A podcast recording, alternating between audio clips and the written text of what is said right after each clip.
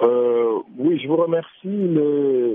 la décision peut être considérée comme une euh, décision logique, bien qu'inédite.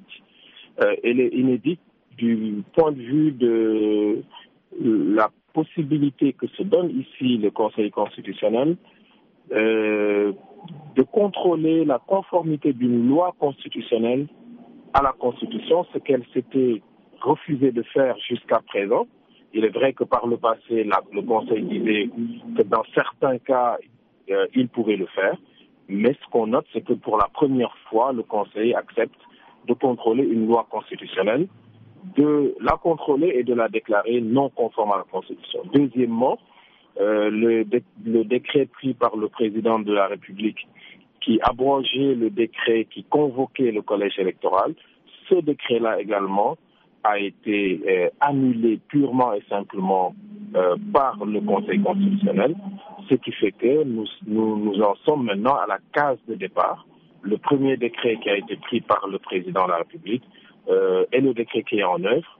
Et pour matérialiser l'impossibilité que le Conseil soulève dans, son, dans sa décision, l'impossibilité d'aller à l'élection le 25 février, euh, pour matérialiser cela, le président devra prendre un autre décret pour euh, convoquer le, collège électoral et dans ce décret également dire euh, quelle est la, nouvelle date pour l'élection présidentielle.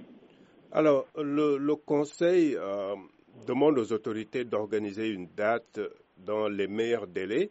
Euh, alors pour certains, euh, cela veut dire que les élections devraient se tenir avant le 2 avril, date à laquelle euh, le mandat actuel du président prend fin. Mais pour certains proches du, du parti au pouvoir, le Conseil donne une certaine flexibilité au président. Qu'en est-il? Je suis de l'avis, me basant sur la jurisprudence constante du Conseil constitutionnel, de dire que lorsque le Conseil euh, dit dans les meilleurs euh, délais d'organiser cette élection, je pense que le Conseil euh, ne nous dit pas quelque chose, mais c'est sous-entendu dans sa décision, c'est que dans tous les cas, l'organisation de cette élection devra se faire avant le 2 avril. Pourquoi avant le 2 avril? Parce que dans sa décision d'hier, le Conseil constitutionnel a repris un argument qu'il a dit depuis 2016, c'est que le mandat du président de la République, on ne peut pas l'augmenter, on ne peut pas le diminuer. Sachant que le président de la République finit son mandat le, 2 avril, il faut que ce dernier, qui a la responsabilité de convoquer le collège électoral, puisse le faire, puisse l'organiser avant de partir le 2 avril. Maintenant, si le président ne le fait pas, euh, de toute façon, euh, il ne sera plus président au 2 avril. Et là, on entre dans d'autres formes d'organisation euh, constitutionnelle. Mais pour revenir à votre question, lorsque le Conseil constitutionnel dit organiser l'élection dans les meilleurs délais, cela va sans dire que les meilleurs délais doivent être, euh, comme au plus tard le 2 avril. Donc le 2 avril est la date butoir à laquelle l'élection devra se faire. Maintenant, les acteurs euh, politiques et parmi lesquels le président de la République doit prendre toutes les dispositions nécessaires pour peut-être discuter avec les acteurs ou prendre ses décisions par lui-même parce que cette compétence lui appartient, de réaménager l'organisation de l'élection, notamment la campagne électorale, pour que tout puisse se faire dans un délai qui ne dépasse pas le 2 avril 2024 quelles sont les options qui s'offrent au président selon vous euh, Les options qui s'offrent à lui, c'est, comme je disais tout à l'heure, c'est, de discuter avec euh, au moins les 20 candidats qui ont été euh, déclarés admis à la, à la compétition par le Conseil constitutionnel. c'est de discuter avec eux pour voir qu'est-ce qu'il faut faire.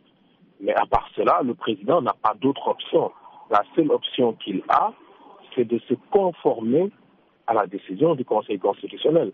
Parce qu'à part la question euh, de, l'organisation de l'élection dans les meilleurs délais, euh, dans cette décision, tout est clair. La loi est déclarée non conforme à la Constitution, le décret a été purement et simplement annulé. Je pense qu'ici, le président, on l'invite à retrouver son réflexe républicain et à se conformer à ces décisions euh, qui conforte l'État de droit et la démocratie au Sénégal. Et c'est à cela qu'on l'appelle. Mais je pense que vouloir organiser un dialogue comme je l'entends depuis quelques heures euh, sur cette question en disant qu'on a une flexibilité, je ne pense pas que le, le, Conseil constitutionnel donne une flexibilité. Le Conseil constitutionnel n'a pas voulu fixer une date d'élection parce que cette compétence-là relève du président de la République. Donc si le Conseil avait fixé une date, le Conseil aurait statué ultra petit pas et ce n'est pas cela qu'on attend du Conseil. Donc, bien qu'ayant un pouvoir régulateur et que certains observateurs estiment qu'il aurait pu le faire, j'estime à titre personnel que le Conseil n'a pas voulu s'immiscer dans les pouvoirs du chef de l'État, qui a cette capacité et ce pouvoir-là de convoquer le collège, mais il doit le faire selon une date butoir, en tout cas, en tout cas avant le 2 avril 2024. Vous ne craignez pas une crise euh, d'une nature quelconque, constitutionnelle, institutionnelle, si, euh, par exemple, le président ne se pliait pas à cette décision? Vous savez, pour euh, justifier les mesures qui ont été prises, notamment le décret et la loi, on avait argué d'une crise institutionnelle entre l'Assemblée nationale et le Conseil constitutionnel.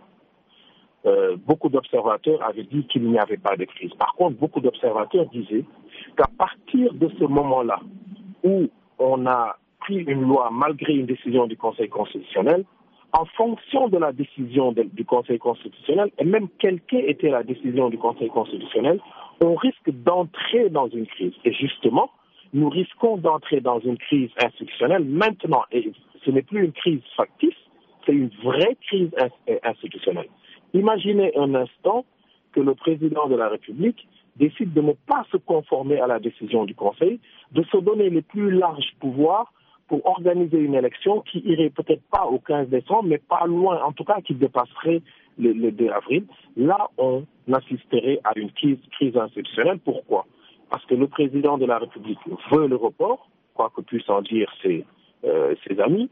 L'Assemblée nationale veut le report parce que l'Assemblée nationale a voté une loi, en tout cas une proposition de loi a été adoptée, malgré les circonstances, mais le Conseil constitutionnel a dit tout cela n'est pas bon, j'annule, je déclare non conforme à la Constitution.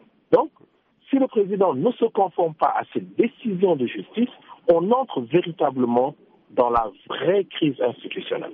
C'est pourquoi on en appelle vraiment au président de la République de se conformer à la décision qui a été rendue par la Cour suprême et d'épargner le Sénégal d'une crise institutionnelle qui serait euh, très très fâcheuse parce qu'on ne sait pas jusqu'où cette crise peut nous conduire. Professeur, merci beaucoup. C'est moi qui vous remercie.